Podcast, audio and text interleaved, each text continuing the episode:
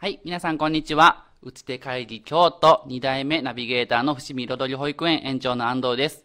こんにちは。さあ、えー、打ち手会議京都2代目私の、えー、役目12、12回、全12回、あ、13回終わりましたので、えー、今回はちょっと番外編として、えー、過去のゲストさんを振り返ってみたいなと思っております。はい、よろしくお願いします。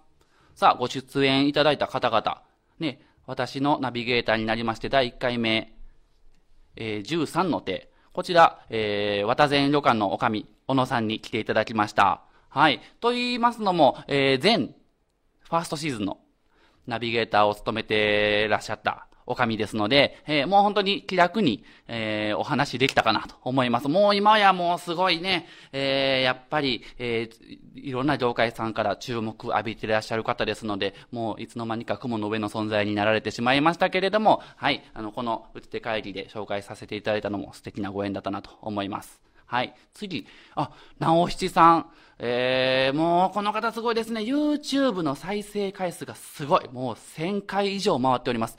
やっぱ、まあ、それだけの発信力を持ってらっしゃる方でしたので、私も、えー、ゲストにお呼びいただいた、あの、させてもらったんですけれども、やっぱりすごいねと思って。で、その後のもやっぱ継続的に、あのーおつながりできてまして、一緒に何かしようかっていうところを今計画しております。本当に、すごい、直しさんです。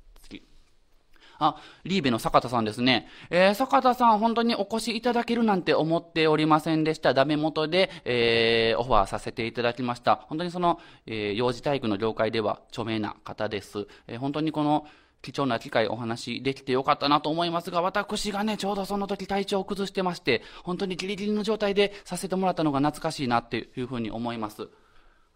えー、栗半さんね、こちらもね、YouTube がすごく回ってますね。400回以上、えー、再生回数回ってます。栗半さん自身もすごくね、えー、この打ち手会議に出ることを喜んでいただいて、で、絵本もね、なんかこの出演いただいてから絵本が売れたっていう話を聞いて、私もすごく嬉しくなりました。はい。今後とも応援してます。あ、えー、お金のお勉強、中田さんに来ていただきました。やっぱりこれからはね、子供もお金のことを勉強していかないといけないっていうところでね、えー、実は私の友人なんですよ。古くからの友人なんですけども、あなんかこうね、振り返ってこう、彼が取り組んでいる話を真剣に聞く機会ができて、すごくいい時間になりました。ありがとうございます。さあ、こちら、やっぱり職人さんは違いましたね。ピッツァ職人の大げさん。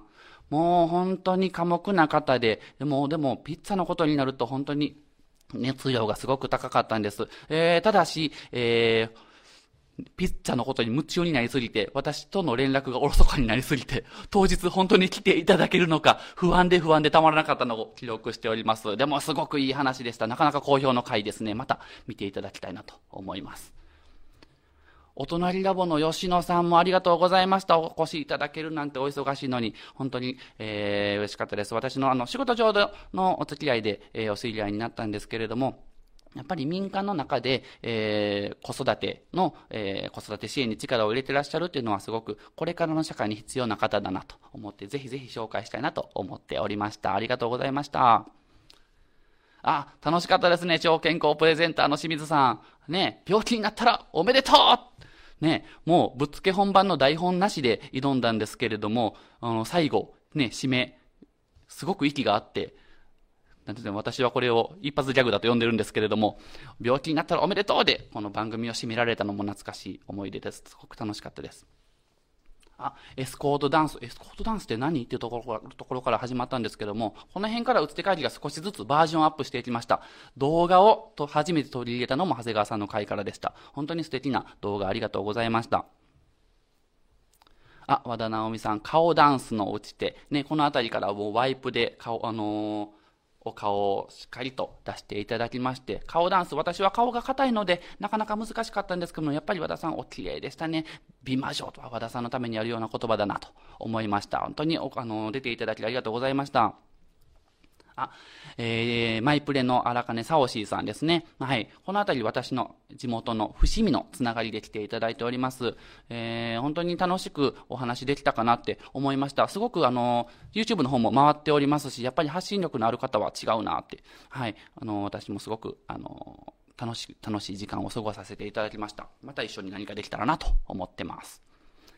あ、バージョンアップした打ち手帰りどんどん、えー、まさかのご夫婦で来ていただきまして、はい。で、あのー、初めての3人で、えー、させていただいた回ですね。前回の回。で、こちらも私の伏見のつながりで、もうなんか、えー、ゲストさんをお招きしてお話を伺うというよりは、実は参考一でいろいろと私たちの地域のことを宣伝させていただくっていう風に使わせていただきました。打ち手帰りすごく楽しい。こちらもすごい、あの、今の再生回数の伸びがすごいなと思っております。そしてそして今日、ね、あの、先ほど、えー、撮影が終わったところなんですけども、えー、最後のゲストに来ていただいた米半さん、もう20代のこれからの未来を担う方でした。はい、すごくね、えー、落ち着いた話し方で、お話も聞きやすかったですし、あの、実は私、最後に絵もいただきました。はい、ありがとうございました。あの、ご一緒できてよかったです。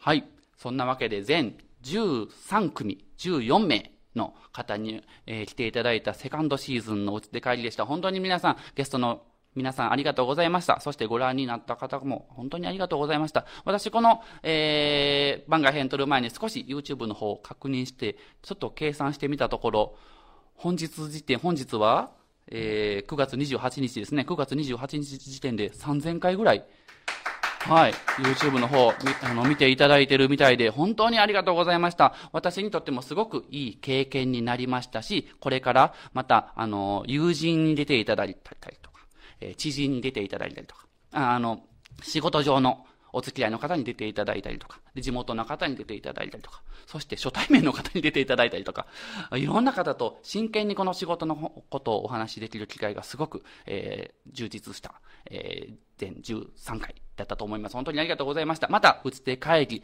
えー、サードシーズンのナビゲーターも募集されているということですので、ぜひ、我こそはという方は、こちらまでって言っても出ないかもしれませんが、はい、えー、打つ手帰りの方まで、えー、お問い合わせいただけたらなと思います。えー、本当に皆さんどうもありがとうございました。打つ手会議、またお会いしましょう。さよなら